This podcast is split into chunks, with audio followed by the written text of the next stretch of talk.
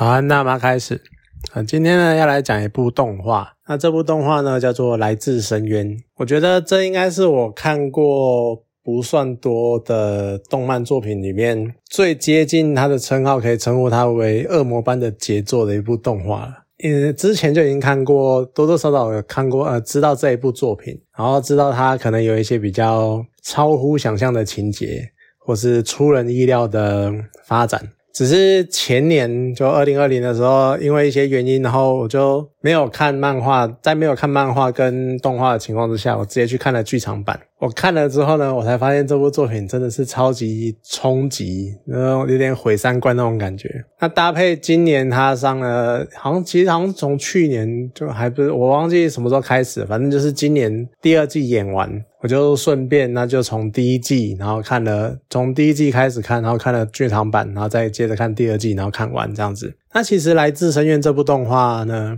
它原本是漫画。那它的原始设定观、原始的世界观设定就蛮吸引人的，因为它就是说，在这个世界上啊，有一个那个深达上万公尺的大洞，甚至于是官方设定目前好像是，比如说两万公尺以下才是最底层之类的。然后它的名字叫做深渊。然后人类呢就很好奇，然后就不断的去探险，去发掘这个深渊里面到底有什么秘密或者有什么东西。然后呢，从里面带回来很多所谓的遗物。那这些遗物呢，有很多都有很强烈的、很强力的那个特殊功能。然后因为发现了这些东西，就更加吸引人类想要去探索这个地方，去了解到它到底是怎么来的，然后怎么形成的。不光是动画里面世界观的人啊，就连。我在旁边就是光看这个，我也会觉得，如果有这个地方，我真的会很好奇，想要去观看这样，啊，想要去探险。可是当然啊，就这么一个大洞，当然不是能够让你随随便便来来去去的，那这样故事就没有它的精彩度。所以呢，它也有另外一个设定，就是当你往在深渊中往下的时候呢，如果你今天觉得，哎，今天探险结束了，想要回头，对不对？当你回头上升超过十公尺的时候呢，你就会遇到诅咒。那这个诅咒不一定是。是要看你的所在的层数来决定的。像他还，呃，他的世界观里面还把大洞依照深度，或者是依照一些特殊的景观或者是状态去分了六七层。然后，比如说你第一层可能只有几百公尺之类的，然后你可能下去上来的时候呢，你遇到的所谓的诅咒就只是严重的头晕，然后到，然后甚至于是会疯狂的呕吐之类的。可是呢，最严重的就是当你到了最底层。你只要在最下到了最底层，你上升十公尺，你就会马上死掉，就是这么恐怖的地方。所以它有这么强烈的副作用，但是还是止不了，就是人们疯狂的去探险。那当然，它其实多多少少有带到一些人们如何去规避这些所谓的诅咒，像是你在上升的时候呢，你可能可以透过去找一些，比如说诅咒的漏洞，因为它中间有剧情中有。揭露就是诅咒的真相到底，哎，应该说诅咒的面貌是什么？然后呢，你如果你可以的话，你可以去避开诅咒，或者是有所谓的弹药包，就有点是帮你挡死之类的。但是这个弹药包的来源呢，也是非常的残忍、残酷的事实。好，那总之。刚刚讲的那些设定啊，就是其实你感觉就还好，因为它就是一个大洞，然后这个大洞非常的危险。好，就这个样子。你可能觉得说这没什么啊，我们看过很多科幻作品、奇幻作品，甚至于是恐怖片、惊悚片，就算它描述的探险好像很危险、很恐怖、很现实，那又怎样？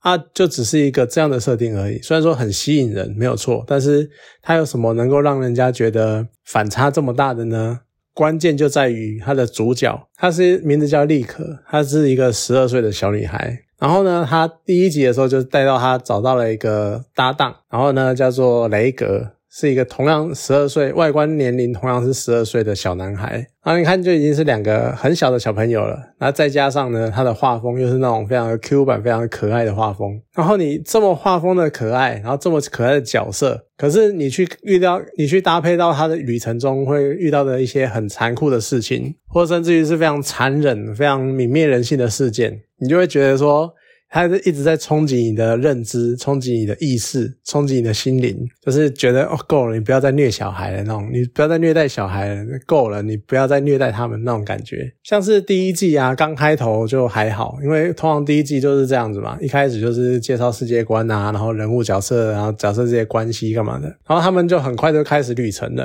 然后你一开始还会觉得说他们的进度更。这真的是超快的，因为你原本会觉得说，好，譬如说它有刚刚讲深渊分了六七层嘛，好，那譬如说是下到了第五呃第六层之后上来会丧失人性，然后第七层上来会死掉，然后还有很多很多层，那你可能会觉得说，那可能他们应该是会一层一层的探险，然后一层一层的冒险之类的吧？结果不是，它就是去去去就直接一直一直往下，一直往下，一直往下，就超快的，你就觉得说。进度这么快，就有点在那种超音赶美的感觉，他就是疯狂的赶进度的那种样子。然后你还会觉得说，那你是不是就这样直接就到最底层，然后就直接达成主角他们想要做、想要寻找的东西这样子？结果呢，在中间大概第四层的时候，他们就马上遇到了很恐怖的状况，就是呢，第四层的诅咒呢是当如果你中了诅咒，你会全身七孔流血，然后你会全身剧烈的疼痛。这样的情况呢？不会发生在雷格身上，因为雷格天生神力，所以他可以抵挡这种诅咒的状况。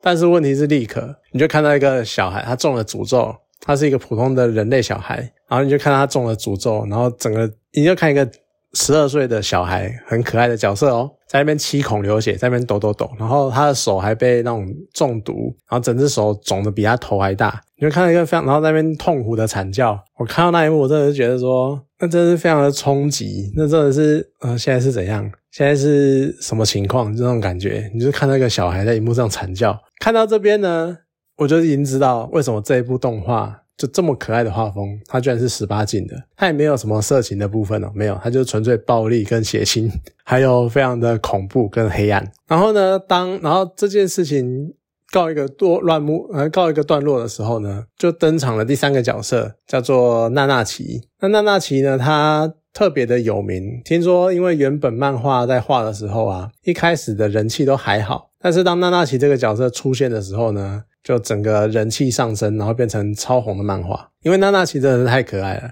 就刚刚讲嘛，利可是一个人类小孩，那雷格呢，他是一个应该算是机器人，然后他就是也，然后就仿机器人的样子。但是娜娜奇呢，他一看就是一个长耳朵的，有点类似动物的，而且他身上非常的香，所以他们还会很很，就是利可跟雷格还会疯狂的想要抱他，然后靠近他，或在他身上蹭啊干嘛的，所以觉得很有趣。就娜娜其实非常的可爱，但是呢，这么可爱的角色，他的来由，他为什么会变成这个样子？又是另外一个虐心的故事。他看他的故事，你就会觉得说，有时候人类真的会为了自己的欲望，然后做出很多泯灭人性的事情。而且娜娜奇真的太可爱了，所以你可能会对把娜娜奇变成这个样子的那个黎明清波多尔多的那个仇恨值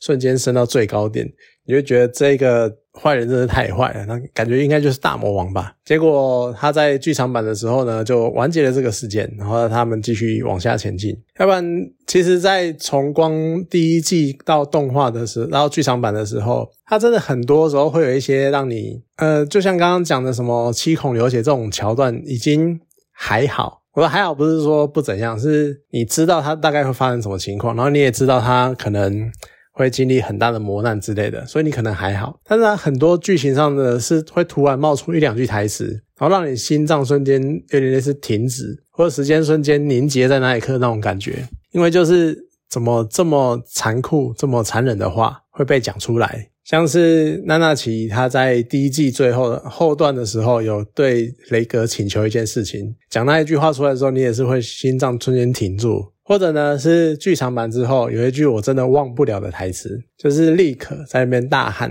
啊啊啊，普鲁修卡溜出来了，普鲁修卡流出来了。要知道这句话的醍醐味呢，建议你去看剧场版，你看到就知道我在讲什么。那个真的会会让你觉得我都已经快要变得不正常了那种感觉。而且第二季呢，它还创了一个新高峰，啊，出现了一个一道食材，一道一道食食物。叫做快乐同餐。这个快乐同餐呢，是同人就很多喜欢那个动画或漫画的人啊，他们常常会比如说漫画里面有什么料理，就像海贼王之前有人模仿香吉士做菜，然后做出香吉士做的各种料理一样，那也有人呢去模仿来自深渊这道菜，然后做出那个东西，然后帮这个东帮这一道菜呢取名叫快乐儿童餐。你一开始还不知道这到底是什么情况，但是当你看懂看到那一段，然后知道这个名字代表的意义的时候，你就会觉得这个真的是超级地狱梗的。相较于第一季，它非常的超英感美。第二季呢，你就会觉得说，好像刹车有点踩的有点过头。第一季它直接从第一层，然后一路啪啪啪啪啪，就直接跑到第五层，呃，到到第四层，然后第第五层顶。然后剧场版呢，就发生在第五层，跟他们即将迈向第六层。可是整个第二季呢，就停在他们下来第六层之后，在一个村子里面就待了一整季，然后开始讲那个那个村子是怎么来的，怎么形成的，然后里面的故事之类的，你就会觉得说，真的。一开那个整个节奏就差很多，就是感觉已经几乎变成两个完全不同的故事，只是套用同样的世界观的那种感觉。而且我真的觉得，到底为什么还要再虐娜娜奇一次？就是你真的会觉得说，编剧真的是很有病，就真的是超级变态。你到底为什么要一直摧残娜娜奇的心灵？可是说实在的，就是他用整个第二季讲了一个很完整的、很大的故事，那方式呢，其实也呈现的还蛮不错的。因为开始他们到这个村子的时候呢，就是各种的谜团，然后整个村子弥漫一种很诡异的感觉，而且呢，他还是穿插一些以这村子一开始刚诞生的时候的事情，就有点类似过去的时间线跟现在的时间线同同步在前进，然后到最后呢。一步一步的揭晓谜底，然后就知道这个村子的由来跟这个村子未来的走向，然后还有主角他们的使命。那甚至于到最后呢，就是他们终于彼此了解对方了，然后并且承接了这个先人的意志，然后这样的安排这样的结局。所以我觉得他这个编排的算是相当的不错。那虽然说他的很多台词就比较抽象，或者他的很多对话是那种有点。有点哲学感的，就可能你要想一下，或者他可能在探讨一个很深奥或者是很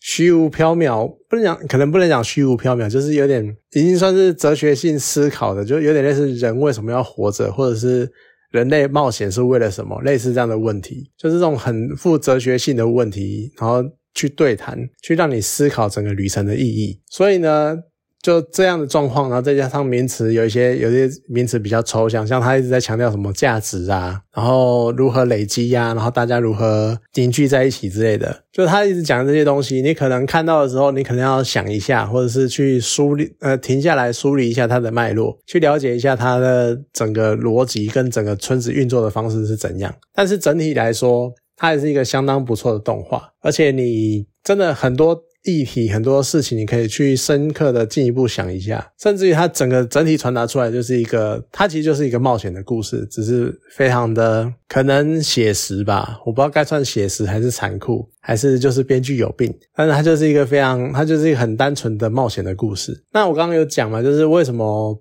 不打算看漫画，是因为漫画它一年出一本。对它从二零一二连载到现在，一年出一本，我就觉得说，而且动画第二季结束，看起来就是对应的话术，感觉也跟漫画目前的进度差不多。然后再加上动画的它那些画风啊，然后呈现的样子啊、构图啊，然后还有他们的动作场景、打斗的画面啊，其实呈现都还不错。所以我会觉得说，我应该以动画为主就好了，要不然。漫画少了一些风味，然后我要一年一年等一本，那其实我都已经等一两年了，感觉上好像跟我等动画差不了多少的感觉，所以我觉得真的就就看动画就好了。虽然说可能一些细节没有，不过可能真的是就是等它整个漫画全部出完了，那可能再找时间回去补吧。好，总之这是一个非常冲击你的意识跟冲击你价值观的电影，呃，个的动画。算是相当的有趣，而且它的情节、气氛还有世界观设定都非常的不错，相当建议去找来看一下。不过也要注意，它是十八禁的，所以看之前先评估一下身边的人还有自己的年龄有没有到。好了，那今天这部动画就讲到这边，好，谢谢大家。